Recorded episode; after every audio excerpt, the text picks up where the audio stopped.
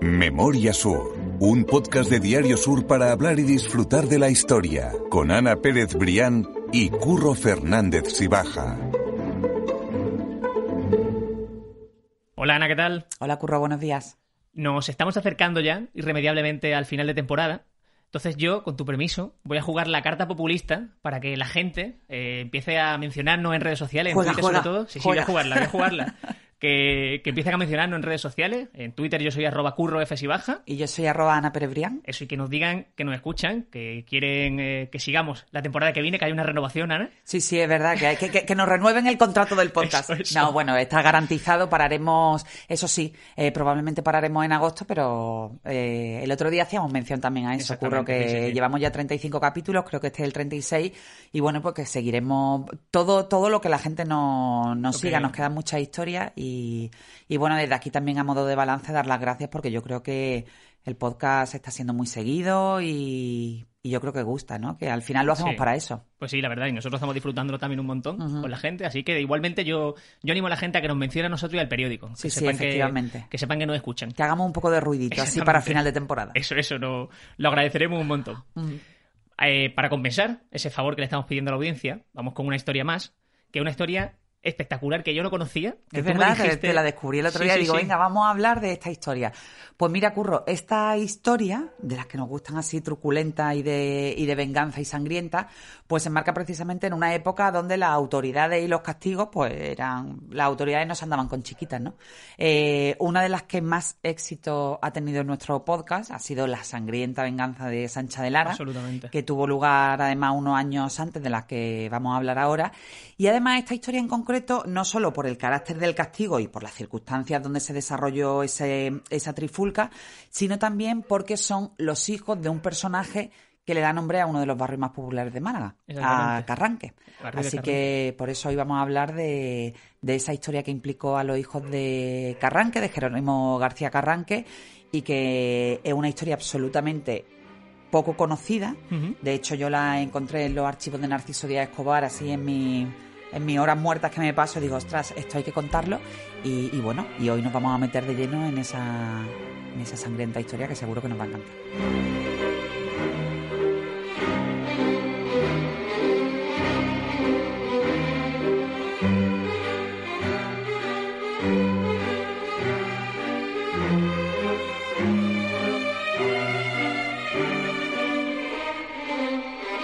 Estabas diciendo tú, Ana, ya hemos hablado de más historias de venganza, eh, sobre todo de ajusticiamientos, ¿no? El de, el de la historia de Sancha de Lara, del sobrino de Sancha de Lara.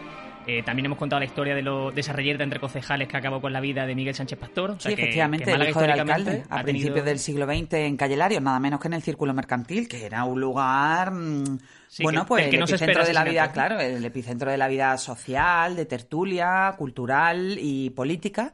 Y allí, bueno, pues se, desen- se desencadenó una trifulca, una reyerta que efectivamente acabó con la vida de, de Miguel Sánchez Pastor, de, del hijo del que fuera alcalde de Málaga. Eso es, lo que quiero decir es que estamos contando muchas historias eh, sangrientas o una historia de crímenes en Málaga que son igualmente interesantes, que a mí me parecen muy bueno, llamativas. eh, forman parte además de esa mm, de ese capítulo que se da en llamar Crónica Negra y, y bueno, y a mí me resultan interesantes primero las circunstancias en las que se produjeron y después también porque también te da la medida de cómo funcionaba la sociedad de aquella época, ¿no? Sobre todo de la que vamos a hablar hoy y de, y de la de Sancha de Lara en concreto, eh, bueno, los castigos eran absolutamente mm, impensables para hoy, ¿no? Ahí a la mínima, por ejemplo, al sobrino de Sancha de Lara por no levantarse al paso, lo podemos recordar todo y si no, eh, nuestros oyentes pueden, pueden ir a uno de los primeros capítulos de, de este podcast.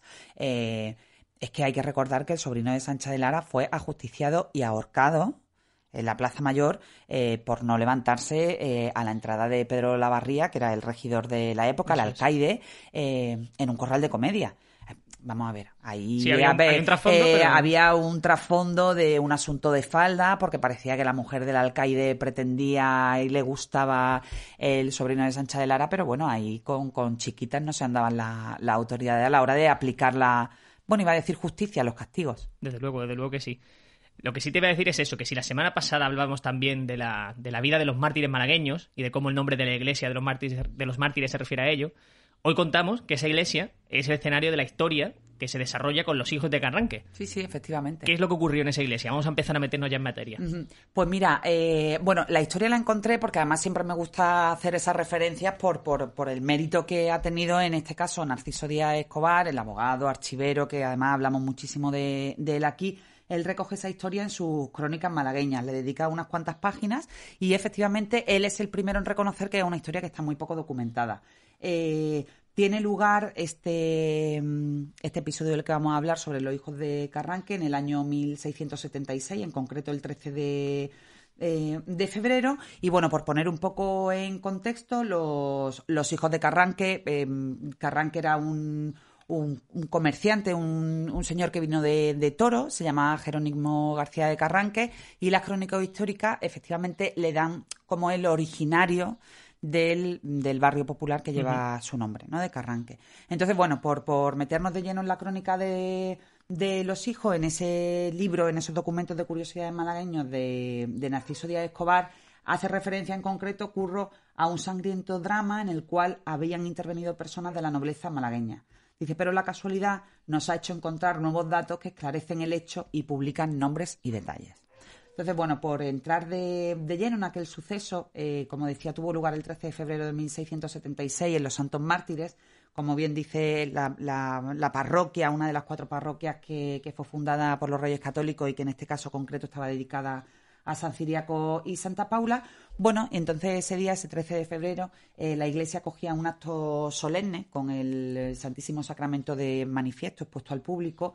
Eh, y bueno, pues, como podemos imaginar, pues con un gran número de la sociedad malagueña, de la nobleza, de los grandes hombres de la ciudad reunidos en, en aquella celebración, ¿no? De repente, sin saber muy bien cuál fue la espita que generó el enfrentamiento, pues se produjo, se produjo un tumulto. Hay un par de, mm, de, teorías sobre lo que puso, lo que pudo desencadenar aquello. Por supuesto, la teoría de las faldas, que está en el, en el 50% de, la, de las venganzas más truculentas, eh, no solo en la historia de Málaga, sino en general en cualquier historia, o bien rencillas anteriores. Eh, el hecho es que, bueno, el, el alboroto eh, eh, se, estaba, se estaba celebrando el, el, solemne acto, el alboroto paró en seco la música, pues sembró el pánico entre todos los que, los que allí había y se produjo un desorientación, ¿no? Como que está sí, ocurriendo. Sí, desconocimiento de la gente de no saber qué estaba pasando ante Totalmente, con dos bandos dentro de la iglesia. Claro, además con dos bandos desde el principio claramente diferenciados. Por una parte estaban los hijos de Carranque, que se llamaban Pedro y Sebastián Carranque, eh, que eran, como, como te decía, eran miembros de una familia más antigua de Toro, y por otra parte eh, estaban otros dos hermanos que se llamaban Luis y Francisco de Velázquez y Angulo, que eran miembros de una conocida familia malagueña. El hecho es que em, empiezan a darse, a darse con, con, la silla, a darse porrazos, sacan las dagas, sacan las espadas e incluso el cura en un momento de, de, de, pánico, ¿no? De decir, bueno, ¿qué está ocurriendo en la iglesia? Se ponen en el altar a pedir respeto con, con, con, el Santo Sacramento para pedir respeto de que estaba ahí presente y enseguida pues le asestan incluso un, con, con una daga y le hacen una herida en, en una mano. Incluso alguien eh, que no se sabe muy bien quién, saca una espada y le atraviesa el corazón de una, de una puñalada a un señor que había, que también era muy conocido, que se llama eh, Don Luis Cristóbal de Alderete. Sea que en ese tumulto dentro de la propia iglesia de los mártires tenemos al cura herido y tenemos también a un primer fallecido. A un primer fallecido y a, los, otros cuatro protagonistas que, que, rápidamente, además, como ocurría en aquella época, pues empezaron a, montar eh, grupos bastante numerosos porque de aquella gente que había en la iglesia, sobre todo en la nobleza, todo gente conocida entre ellos, pues rápidamente se cantaron o por un grupo o por otro. Claro, eso es Con lo, cual fue eh, una riña, como se dice, tumultuaria. Eso, eso es. Eso es lo que hay que aclarar para entender que dentro de ese, de ese tumulto, como tú dices, que se formó, eh, es interesante entender que, que había muchísima gente que se posicionó porque eran familias eh, conocidas y que tú tenías básicamente que posicionarte. O los Carranque o, los, o los Velázquez. Te tenías que, decantar por uno de ellos. Bueno, muchos de ellos intentaron huir, pero también en ese, en ese caos que se generó, pues se produjo una pequeña avalancha total que, que se produjo ahí un poco la tormenta perfecta para que se convirtiera en una riña, además de la que se habló durante años en la ciudad, pero que de manera extraña, bueno, como ocurre también con muchas cosas de, de Málaga, sobre todo en los siglos más, más, más lejanos en el calendario, pues mm, se tenían poquísimos datos. De hecho, los escasos que se conservan son estos que estoy diciendo de, de Díaz Escobar, ¿no? Exactamente. Antes de seguir la historia, porque ya tenemos ese tumulto en la iglesia de los mártires que ha dejado un fallecido, déjame eh, contar o recomendar a la gente que visite eh, la, la, noticia en la versión web. Ya saben, bajando las notas del podcast encontrarán el enlace porque hay un grabado al inicio de la noticia, un grabado de Málaga del siglo XVII, que es cuando se desarrolla este acontecimiento, que es precioso. Sí, sí, Muy bonito y muy, y muy llamativo y, y, me ha gustado muchísimo. Y ese tipo de cosas, que a lo mejor es, es una pedrada que tengo yo, Ana, pero sí, a mí me encanta no, no, ver no, ese no, tipo pero, de cosas. mm, Pero no, no es ninguna pedrada. Es que además también en este grabado en concreto, que es un grabado anónimo de la ciudad, que vista desde el mar de, en, el, en el siglo XVII, también del archivo de Narciso Díaz Escobar, te da mm, mucha idea de cómo estaba constituida la Málaga de la época, Eso ¿no?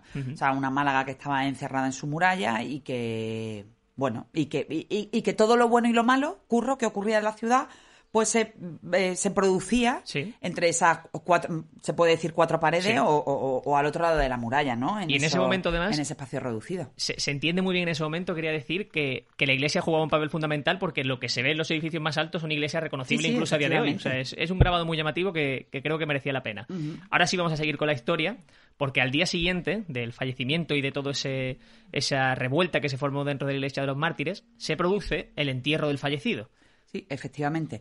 Al día siguiente se, se entierra justo en la, en la parroquia de los Santos Mártires, también por, por poner en eh, contexto eh, a ese enterramiento. Hemos contado en un par de ocasiones que, que an- anteriormente los enterramientos se hacían en la iglesia, o sea, todavía la, la- ciudad no había crecido lo suficiente como para que los cementerios fueran al otro lado de, de los muros, también por una cuestión sanitaria.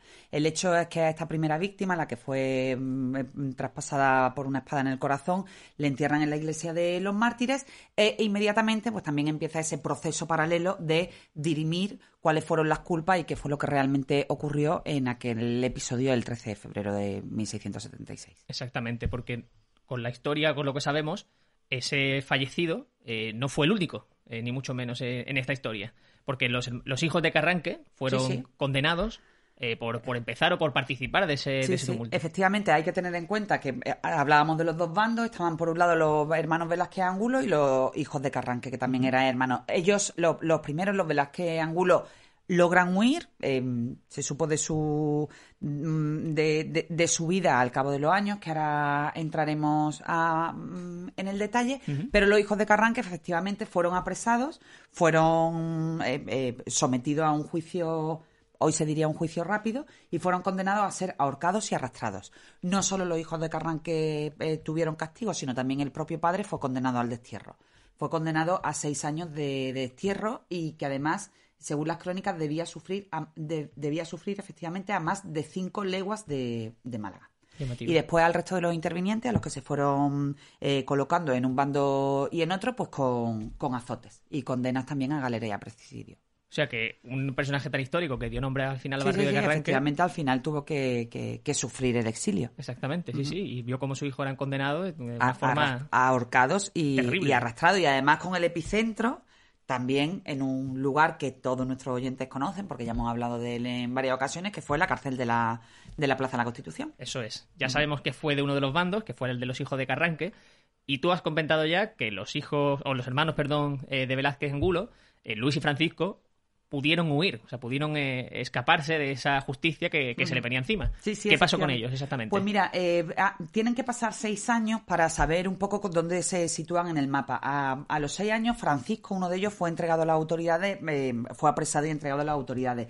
Y su hermano Luis, que se había convertido en un hombre aún más influyente en la, en la sociedad, de hecho las crónicas eh, recogen que en el año 1700, unos años después de, aquel, de aquella trifulca, ocupaba el cargo de regidor de la ciudad. El hecho es que su hermano Luis media para que haya clemencia con Francisco, al que lógicamente se, se le iban a aplicar la misma pena que a los hermanos eh, Carranque. Ahí él interviene, Luis eh, interviene ante el poderoso e influyente malagueño don Antonio María Guerrero, que fue ascendiente de los condes de Buenavista. Que de nuevo, yo voy sí. haciendo muchas paradas, pero es que me encanta, No, no, de no. verdad. Yo siempre insisto, a lo mejor soy muy pesada, pero en esa historia circular, bueno, pues Antonio María Guerrero era ascendiente de los condes de Buenavista, cuya historia ya hemos tratado aquí también en un podcast. Por una cripta en la que se formaron los condes, que es espectacular. Y una, una, cripta espectacular que esperemos que se recupere pronto y que, y que, bueno, que es el mejor exponente del barroco tétrico de, de, Europa. De Europa, sí, sí.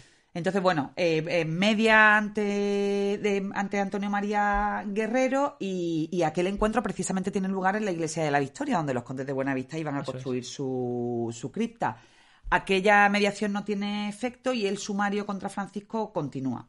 Eh, Luis, sin embargo, sigue en, libertad y como, y como te decía, pues parece ser que, protegido por esos cargos que había conseguido en la, en la ciudad. Eh, el hecho es que Francisco, efectivamente, no tiene clemencia, es encerrado en la Plaza de la Constitución y proyecta su, su fuga de prisión. Lo hace en 1685, metido en un cofre. Bueno, podemos imaginar cómo, cómo, tuvo que proyectar aquella fuga, pero su ida acaba a pocos metros de, de allí. Eh, es descubierto, pero tiene el tiempo justo de refugiarse precisamente en la iglesia de los Santos Mártires, donde unos años antes había sido ese episodio que lo mantenía él eh, privado de libertad. Claro, si es que la historia lo tiene todo. la historia, Tú ten en cuenta que la Málaga de la época tenía cuatro calles, cuatro la calle, la, calle de la cárcel, la, de los mártires, la calle nueva, es decir, y ahí todo se, todo se resolvía entre e, e, en ese espacio. Francisco consigue llegar, como, como te decía, a la iglesia de los Santos Mártires y allí pide asilo religioso, que era una fórmula que bueno, que era bastante eh, común y bastante respetada en la época, que consistía en que si tú pedías asilo en una iglesia no te podían eh, apresar por estar en suelo sagrado. El hecho es que, bueno, que, eh, las autoridades rodean la, parroquia de los Santos Mártires y el asedio tiene lugar a lo largo de tres meses, curro. imagínate, claro. Francisco de Velázquez y Angulo pasa tres meses dentro de la iglesia de los mártires, el lugar donde empezó todo, igualmente, años después. Y, sin poder salir porque sabía que el momento en el que pusieron pie fuera iba a ser para, que lo apresasen. De hecho, hizo una tentativa de salir rápidamente, pues los, que estaban allí a la, a la espera de que, de, que al final saliera desesperado después de tres meses de encierro, le dan un trabucazo, lo hieren en una pierna y es apresado y conducido pues efectivamente a la Plaza de la Constitución. Pero allí muere cuatro días después de que, de que se le pueda aplicar, claro, allí muere cuatro días después de que se le pueda aplicar cualquier pena. Entonces ahí un poco se cierra ese círculo de la de la venganza de, de, los hijos de Carranque. El cadáver de, en concreto de Francisco fue expuesto en la Puerta de los Santos Mártires. No se sabe muy bien, eh, sí que se supone que fue enterrado allí, como el resto de los protagonistas de, la historia, porque también la familia Carranque tiene un, una capilla dedicada a la familia en la iglesia de, de los mártires, pero bueno, no se sabe si al final compartieron ese, ese espacio para la vida eterna con, con, los enemigos, que sí, compartieron los Velázquez y los Carranque espacios. Pero bueno, la verdad es que. No, una historia, alguna historia, claro. Entretenidísima, de verdad, porque en, nueve años se pasa de ese tumulto a los eh, dos fallecidos que son los hijos de Carranque y el destierro de Carranque padre. Ahorcados y arrastrados, curro, ¿no? no hay que olvidar los, los, los, castigos de la época. También hablaremos en uno de los podcasts siguientes de, de cómo eran los castigos, ¿no? Porque, eh, como decimos, la cárcel estaba en la Plaza de la Constitución, pero después también la horca estaba en Puerta del Mar, que era justo el límite con la muralla, ¿no? Y entonces, bueno, los castigos allí son absolutamente eh, brutales. Eh, ya daremos detalles para, para próximos podcasts, pero bueno, allí se cortaban las cabezas como quien corta, no sé, cualquier otra cosa y además las cabezas eran expuestas a las entradas de la ciudad o en las plazas públicas de, de Málaga, bajo el regocijo de, de los ciudadanos, para que eso mm, fuera utilizado eh, como símbolo de escarmiento, ¿no? No, es espectacular, de verdad que la historia lo, tiene todo y ahora ya seguro que cuando la gente pase por Carranque oiga hablar de Carranque ya va a tener... O, por la iglesia de los mártires, que ya, empieza a tener mucha historia. Sí, ¿eh? sí, sí, ya entre la, semana pasada... Y por la Plaza de la Constitución, por supuesto. Sí, sí, sí, luego que sí. Es que a mí esta historia me encantó. Lo hablamos la semana pasada de que podíamos hacerla y... Sí, sí, podemos hacer una, un pequeño capitulito de Crónica Negra y ahí, por supuesto, la, presidencia se la lleva Doña Sancha de Lara, pero, pues pero también esta de los hijos de Carranque y la de los concejales del Círculo Mercantil tienen lugares privilegiados. Y más que iríamos contando porque hay muchas. También podríamos meter en esa Crónica Negra la historia de los iluminados de Tolox. También, también lo pensé. sí, sí, sí, Estamos siempre haciendo muchas menciones por si alguien que nos está descubriendo ahora que sepa claro, que... que vaya hacia adelante y hacia atrás porque yo creo que, también es bastante fácil el consumo de los podcasts. Es, una herramienta bastante intuitiva y también tiene además muchos muchos enlaces que, que llevan a esas historias que, que escribí en su día en el periódico y también tiene fotos antiguas y... Bueno, es, muy entretenido. Para los aficionados a la historia, la verdad es que puede, pueden echar un pues buen ratillo. En las notas del podcast van a encontrar eh, todos los capítulos de los que hemos ido hablando, tanto los Condes de Buenavista, todas esas otras historias son más, más truculentas y más sangrientas, pero bueno, ahí van a, van a poder encontrarlo todo. Mm. Ana, yo creo que ya ha quedado la historia finalizada. Cerramos capítulo de Crónica Negra y la semana que viene haremos uno de también de los que nos encantan. No de Crónica Negra, sino de nuestra Crónica Luminosa. Uno de los temas más escuchados. Ana, mil gracias. A ti siempre, Curro. Memoria Sur es un podcast de Diario Sur. Escucha un nuevo episodio cada semana en iVoox, Spotify, Apple Podcast y consulta las referencias de este episodio en diariosur.es.